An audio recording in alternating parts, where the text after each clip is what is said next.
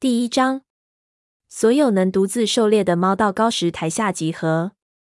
雷族族长的召唤声在山谷中回荡，将松鼠飞一下子从睡梦中惊醒了。云尾已经拨开遮蔽武士巢穴的荆棘枝，正往外走。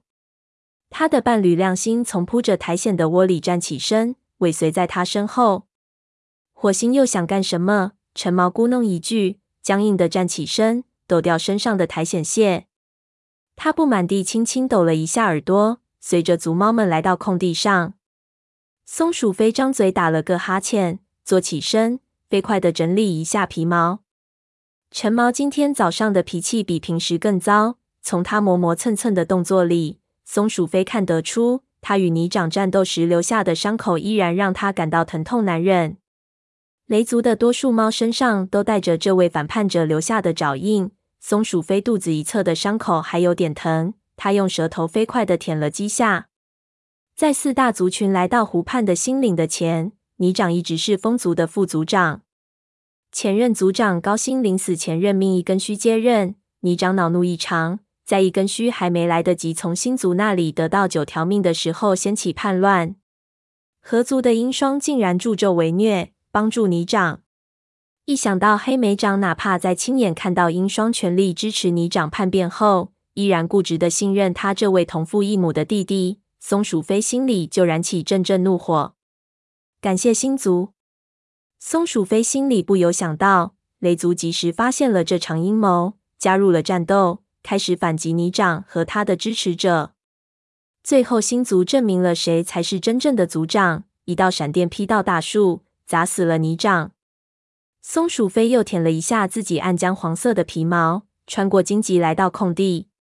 天气很冷。冻得他直打哆嗦。此时正值秃叶季，淡淡的阳光刚刚照到石头山谷周围的树顶上。经过长途跋涉，雷族最终在这个树木环绕的山谷里安定下来。风在光秃秃的树枝间沙沙作响，可是，在谷底，一切都没有受到风的影响。空气清冷，草叶和灌木丛的边缘依然结着白霜。不过，松鼠飞能感觉到万物萌发的微弱迹象，他知道新叶季已经离得不远了。松鼠飞将爪子插入泥土中，舒舒服服的伸了个懒腰。他的父亲火星正坐在巢穴外的高石台上，火星的巢穴在崖壁的半腰处。他火焰色的皮毛在道道斜阳中闪着光，目光扫过族猫时，绿色的眼睛里充满了自豪。松鼠飞猜想。要是有更多麻烦要警告大家，它不会这样气定神闲。众猫在火星下方的空地上聚集起来。金花跟着鼠毛从长老巢穴中走出来，它把尾巴尖搭在身后盲眼的长尾尖上，指引着它。嗨，叶池走上前来，与妹妹松鼠飞碰了碰鼻子，伤口怎么样了？还需要金盏花吗？不用了，我没事。谢谢。自那场战斗之后，叶池和他的老师炭毛就一直很忙，不仅要寻找合适的草药，还要治疗受伤的猫。其他很多猫更需要。松鼠飞又加了一句。叶池嗅了嗅松鼠飞的抓伤，放心地点点头：“你说的对，你的伤口愈合的很好。”一声兴奋的尖叫从育婴室里传出来，小白桦从里面冲出来，被自己的爪子绊了一跤。这团浅棕色的小毛球乱扒拉着从地上爬起来，最后在父亲陈毛的身边安身下来。母亲香微云一直跟在身后，现在坐到他的旁边，扭头舔梳着他身上凌乱的皮毛。松鼠飞逗趣的呼噜一声，他的目光越过这些猫，看向营地入口的荆棘通道。他觉得肩膀上的肌肉绷得紧紧的，看样子黎明巡逻队回来了。黑莓长正从通道里走出来，后面跟着沙风和雨须。怎么了？叶池问道。松鼠飞忍不住一声叹息。他和姐姐比其他大多数同窝手足都要亲近，总能感受到对方的心情。是黑莓长，他不情愿地应了一句：“我真的无法相信，鹰双那样支持泥掌，他依然把鹰双当朋友。”很多猫都支持泥掌，叶池说道。他们那样做是因为他们认为一根须不适合领导风族。大树砸死泥长后，鹰双也承认自己错了，还说他是被逆掌骗去帮忙的。一根须已经原谅了他，也原谅了其他对抗他的猫。松鼠飞甩了一下尾巴，鹰双在撒谎。他一直都在参与泥长的阴谋。我听到泥长死前说的话了。英双那样做是想让自己变得足够强大，好控制河族。叶池困惑的眼神似乎能穿透松鼠飞的皮毛。松鼠飞，你并没有证据。我们为什么要相信泥长，而不相信鹰双呢？你能确定对他的偏见，并不是因为虎星是他的父亲？松鼠飞张嘴想反驳。可什么也说不出来。记住，虎星也是黑莓长的父亲。叶池接着说道：“也许他曾是一个凶残的叛徒，但这并不能说明他的儿子们会不其后尘。我也不怎么相信鹰双，但是我们不能在没有证据的情况下，把他想得和他父亲一样坏。即便鹰双确实危险，也并不意味着黑莓长就和他一个样，或者和虎星一个样。”松鼠飞不自在地抽动着尾巴，说道：“我想你是对的。这三只虎斑公猫如同黑莓丛中的藤蔓一般纠缠在一起。”松鼠飞心里不由得想：虎星的两个儿子，会不会有谁能够抛弃他那叛徒的基因？只是我说的话，黑莓长一句也听不进去。与我相比，他更在乎鹰双。我不懂他为什么肯听鹰双的，而不愿听我的。鹰双是他的兄弟，叶池提醒道。他琥珀色的眼睛里流露出温存和同情。你不觉得我们应该根据黑莓长的表现，而不是根据他父亲来判断他吗？难不成你担心他将来会做什么坏事？你觉得我的判断不公正吗？松鼠飞不由得问道。星族曾派他们前往太阳城梅枝的，查明危及所有族群的危险。在那趟旅途中。他用生命信任过黑莓长，但自从亲眼看到他与同父异母的兄弟鹰双的情谊有增无减后，他就觉得对他的信任已经如晨露般消逝了。我觉得你是在自寻烦恼，叶池回答道。我才不烦呢，哪怕是面对姐姐，松鼠飞也不愿承认。想起可能会失去这一切时，心中的疼痛。我只是为族群担心罢了。就算黑莓长想跟鹰双远走高飞，也不关我的事。他没好气地说。叶池把尾巴尖搭在妹妹的肩膀上，别假装不在乎，尤其是不要装给我看。他的声音很轻，但眼神依旧很严肃。嗨，松鼠飞！松鼠飞还没来得及回答，蜡毛已经站到他们跟前。这只淡灰色公猫用尾巴冲他示意一下，说：“过来坐我旁边吧。”松鼠飞轻轻走到蜡毛身边，他注意到，看到自己走过来，蜡毛深蓝色的眼里闪着光芒。叶池也跟过来，快速的舔了一下松鼠飞的耳朵。别担心，他低声说道：“一切都会好起来的。”他冲蜡毛友好地点点头，然后走到高石台下，坐在炭毛身边。松鼠飞余光瞥见黑莓长朝自己走了几步，但看到自己挨着蜡毛坐下。他眼神变得有些迟疑，神色也黯淡下来，然后猛然掉头走开，在绝毛和立伟的旁边坐下。松鼠飞感到皮毛一阵刺痛，他不知道这种感觉代表如释重负还是失望。火星开始讲话了，松鼠飞直直的盯着前方，感到黑莓长琥珀色的目光几乎要点燃他的皮毛。雷族众猫们与泥长那场战斗之后，太阳已经升起了三次。火星讲道：“可是两位死去的武士人躺在我们的营地外。现在我们已经休息好了，该把他们送回影族了。”松鼠飞不由浑身一颤。他和其他四只猫第一次来这片森林探索，不慎跌落时发现了这个石头山谷。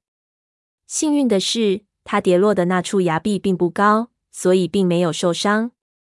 可是，在之前的那场战斗中，两只逃跑的影族猫却不慎从悬崖最高处跌落，摔断了脖子。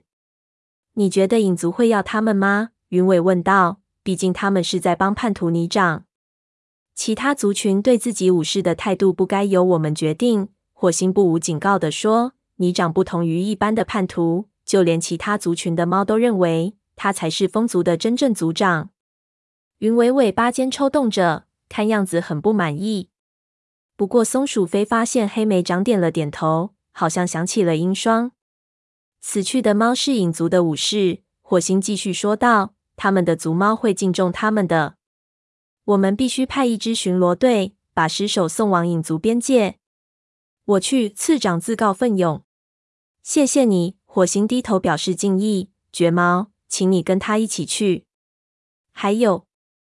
他犹豫一下，眼神若有所思地从资深武士们的身上扫过。松鼠飞感觉这次任务可能会有危险。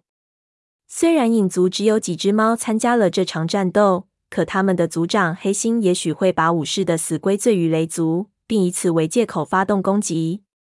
橙毛和云尾，火星最后说道：“把尸首送到边界处的枯树旁，然后去找影族的巡逻队，把事情的经过告诉他们。”千万别惹事！他的目光在云尾身上停了一会儿，似乎担心这位倔强的白色武士会说错话。如果影族的态度不善，就赶紧离开。次长站起来，尾巴一扫，召集起巡逻队的其他成员，然后一起朝荆棘通道走去。影族武士的尸首就藏在外面一片浓密的黑莓丛中，以防被狐狸和其他动物叼走。等巡逻队走远。荆棘丛不再响动了，火星才接着说道：“昨天晚上，一根须本该到月亮池去领受九条命和族长名号，但是如果族猫不接受他，他的地位就无法稳固。我要带一支巡逻队过去看看。这可是风族自己的问题。”鼠毛抗议道：“雷族武士因为帮一根须，已经伤痕累累，难道我们做的还不够吗？”尽管受伤的地方仍然隐隐作痛。松鼠飞却不赞同这种说法。既然我们已经为一根须冒了生命危险，为什么不能确保我们的付出有所回报呢？鼠毛狠狠瞪了他一眼。可是火星晃了晃尾巴，阻止了这场可能变得更加激烈的争论。炭毛站起身说道：“谁领导这支巡逻队都可以，但是你不行。火星，你的肩膀在那场战斗中扭伤了，在伤好之前。”你都需要待在营地。火星颈上的毛一下子竖了起来，但旋即又平顺下来。他冲这位巫医轻轻点头说：“好吧，炭毛，我来带领巡逻队。”黑莓长说着跳起来。“谢谢你，黑莓长。”火星说。“不过你最好不要踏进风族领地。我们必须表现出对他们边界的尊重。你带巡逻队沿着边界走，看看能不能找到他们的猫。”黑莓长点了点头，说：“别担心，火星，我保证不让任何猫踏过边界一步。”猪族隔着蜡毛与松鼠飞面对面坐着，他轻蔑地哼了一声，颐指气使的蠢毛球。他低声说道：“以为自己是谁？副族长吗？”黑莓长是一位好武士，蜡毛说道：“就算他想当副族长，也没有什么错。”只是雷族已经有副族长了，猪族回应道。可是灰条不在了，蜡毛说道。火星迟早的想清楚，还能等灰条多长时间？悲伤如尖刺般扎着松鼠飞。就在雷族逃离旧森林的老家之前，两脚兽把雷族的这位副族长抓走了。松鼠飞曾眼睁睁的看着灰条被装进咆哮着的、你将四处飞溅的两脚兽怪物中带走了。直到现在，他依然记得那种惊恐。没有哪只猫知道灰条后来怎么样，但火星不肯相信他已经死去，所以不肯任命一位副组长来代替他。黑莓长真的想当副组长吗？松鼠飞不由得想到，他总是下意识觉得他跟虎星没有区别，总是无法忘记那只残忍的虎斑猫为了达成野心，曾不惜使用种种卑劣手段。松鼠飞，你和黑莓长一起去风族，还有你俩，蜡毛和雨须。火星喊着松鼠飞，把他的思绪拉回到石头山谷。松鼠飞竖起耳朵，心想：也许在树林里跑上一通，这些困扰他的记忆就能被抛到脑后。蜡毛已经站起身，尾巴直挺挺的竖着。走吧，松鼠飞说着，朝黑莓长跑过去。等等，黑莓长生硬地说，眼神掠过松鼠飞和蜡毛，就像根本不认识他们似的。我想听完再走。松鼠飞瞪了他一眼，又坐了下来。我们还需要狩猎，火星说。沙风，你能组织一下吗？当然可以。沙风坐在崖壁下，抬头应了一声。可是有件事，我想在会议结束前说一下。他停下来，火星用尾巴示意他接着说。雷族现在只有一位学徒，很难完成所有的事情。立伟的哥哥烟毛抽动着尾巴。没错，整天都找苔藓来扑窝，我真是烦透了。这不是一个真正的武士该干的事，他抱怨着。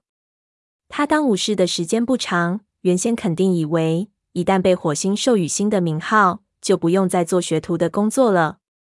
的确很糟糕。火星盯住这位年轻的武士看着，声音不容置疑：“我们不能指望一个学徒去做所有的事。”白爪忙得爪子都不沾的，鼠毛插话道：“应该让谁帮帮他？”白爪是现在仅有的学徒。只见他低着头，摆弄着前爪。松鼠飞看得出来，他并没有想到会受到这位浑身精瘦的深棕色长老的表扬。要知道，他的毒舌完全可以与利爪媲美。我来帮忙，小白话激动的蹦跶起来。我已经长大，可以当学徒了。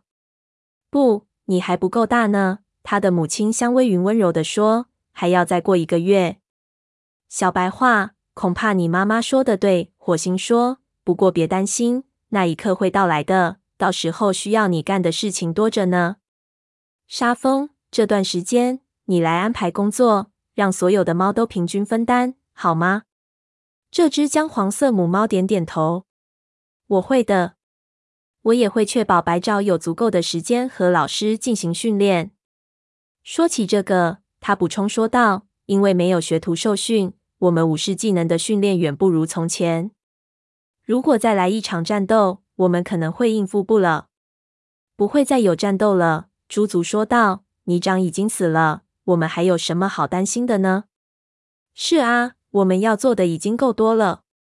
烟毛咕噥了一句：“难道逆长是唯一会给我们带来麻烦的猫吗？”鼠毛厉声反问道，胡子轻蔑地抖动一下。“等你们活到我这般年纪的时候，就会知道，这世上总会有各种各样的威胁。”确实如此，鼠毛、火星接过话茬。四个族群再次各自为政，迟早有一天，我们会面临除了战斗外别无选择的情形。我们需要一只猫来负责训练我们的战斗技能。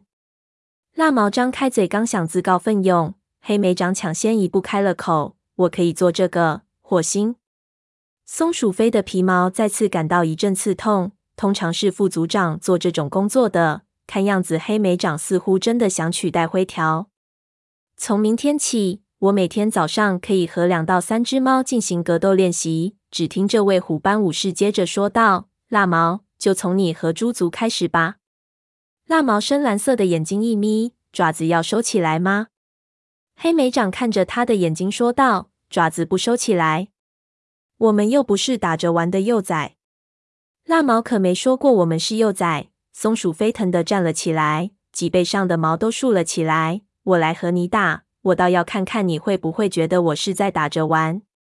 黑莓长眨眨眼睛看着他，松鼠飞。我敢说，蜡毛并不想让你替他打。你为什么不让他自己说呢？蜡毛把尾巴搭在松鼠飞的肩膀上，想阻止他，但松鼠飞根本没有理会。他气晕了头，已经忘了正在开会。黑莓长，你觉得自己有多了不起？够了！火星猛地一甩尾巴，绿色的眼睛盯着松鼠飞，让他不由得觉得皮毛发烫。松鼠飞感到有些羞愧。赶紧坐下来！我早给你说过，他是个颐指气使的蠢毛球。猪足在他的耳边轻声说：“谢谢你，黑莓长。”火星接着说：“你要确保每只猫都有机会尽快得到锻炼。”他的目光从下方的每只猫身上掠过，似乎想要记住它们身上的每个爪印和每片被撕掉的皮毛，据此判断它们多久才能再次投入战斗。这时，亮星站起身来。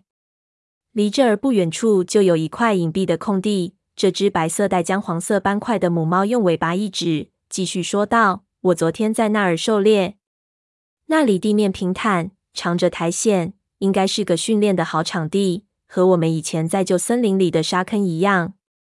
听起来挺理想的。”火星说：“开完会带我去看看。”黑莓长，别忘了从风族回来后要赶紧向我报告。这只虎斑武士高兴地点点头。他转身对松鼠飞说：“你要是准备好了，我们现在就出发。”松鼠飞一跃而起，眼睛眯着说：“黑莓长，别来招惹我。那你做事就要像位武士，别像鼠脑子的学徒。你认为火星应该另选谁带领巡逻队？”他的声音和他的眼神一样冰冷。松鼠飞不由得一阵厌恶。他再也不是曾和他以及其他猫一起跋涉到太阳沉没之的的那只猫了。在那次旅途中，他曾经是他最亲密的朋友，他对他的重要性远远胜过其他任何猫。可是现在，他几乎都认不出他了。火星爱选谁就选谁吧，他如同呸出沙子一样，啐道：“谁让你是他的资深武士之一呢？”这并不是你的真实想法。”黑莓长回击道，因为愤怒。他琥珀色的眼睛里烈焰灼灼，耳朵平贴着脑袋。你认为我不忠诚，因为我在其他族群有至亲。我和鹰双在湖边的时候，我知道你在背后盯着我。幸亏我看到了，松鼠飞反驳道，否则谁都不会知道鹰双正密谋当风族的副族长，然后再接管河族。我听见你长说的话了，你长在撒谎！黑莓长嘶吼起来。颈上的毛因为愤怒炸开了。我们为什么要相信那个反叛者？那我们为什么要相信鹰双？松鼠飞恼火地抓着地面。我们为什么不能相信呢？黑莓长反驳道：“就因为虎星是他的父亲，就因为虎星也是我的父亲。这样说不公平。”蜡毛抗议着。他走上前来，站到松鼠飞身边。松鼠飞并没有说：“少管闲事。”黑莓长对这只虎斑公猫怒吼道，尾巴来回甩着。这跟你没有关系。松鼠飞的爪子弹出了脚垫，它差点就朝黑莓长的鼻子找过去。就在这时，他看见火星和亮星往营的外走去，不由得心想：要是父亲看到自己的武士打了起来，该有多生气啊！于是他把爪子狠狠地插进深棕色的泥地里。我不在乎他的父亲是谁。他低声吼道：“我不信任鹰双，因为他密谋杀害一根须。为了权力，他什么都做得出来，连瞎眼的刺猬都看得出来。”黑莓长愤怒地瞪着他，有一个心跳的时间，然后说道：“你嘴上这么说，但是并没有任何证据。鹰双是我的弟弟，他没做什么错事，我不会背弃他的。”好啊，松鼠飞叫起来：“你这么护着他。”就算真相跳起来咬你，你也不会相信。既然你高兴，为什么不去合族呢？你明摆着根本不在乎雷族和我。黑莓长正要反驳，追着自己尾巴玩的小白话突然一个趔趄，绊倒在这位虎斑武士的前爪之间。看到他俩怒目相向，颈上的毛竖立着，尾巴不停猛抽，小白话吓得瞪大眼睛，连忙说声对不起。尖叫着往育婴室跑去，黑莓长后退了一步，嘴唇翻卷着。得了，我们是在浪费时间。照这个样子，天黑之前我们根本到不了风族。他猛一转身，朝着入口处走去，尾巴翘得高高的，根本不理会巡逻队的其他成员有没有跟上。松鼠飞和蜡毛交换一下眼神，在蜡毛深蓝色的眼睛里，松鼠飞看到了关心和温柔。在经历了黑莓长的敌意之后，这样的眼神如同大热天里清凉的水一般。你没事吧？蜡毛问道。我没事。松鼠飞仍然很嘴硬，跟着黑莓长出发了。他从雨须身边经过时，雨须一直盯着他，就像他长出了兔子耳朵一样。快点，要不然我们就跟不上他了。雨须说道。黑莓长没有等他们，他头也不回地钻进荆棘通道。等他消失在乱颤的荆棘丛中时，松鼠飞顿时觉得心被掏空了。黑莓长似乎正有意要走出他的生活。他们还能再做朋友吗？尤其是在发生了这样激烈的冲突之后，他更看不到一点和好的希望。他必须接受事实，无论他们曾共同经历了什么，他们在那段漫长旅途中积攒的友谊已经一去不复返了。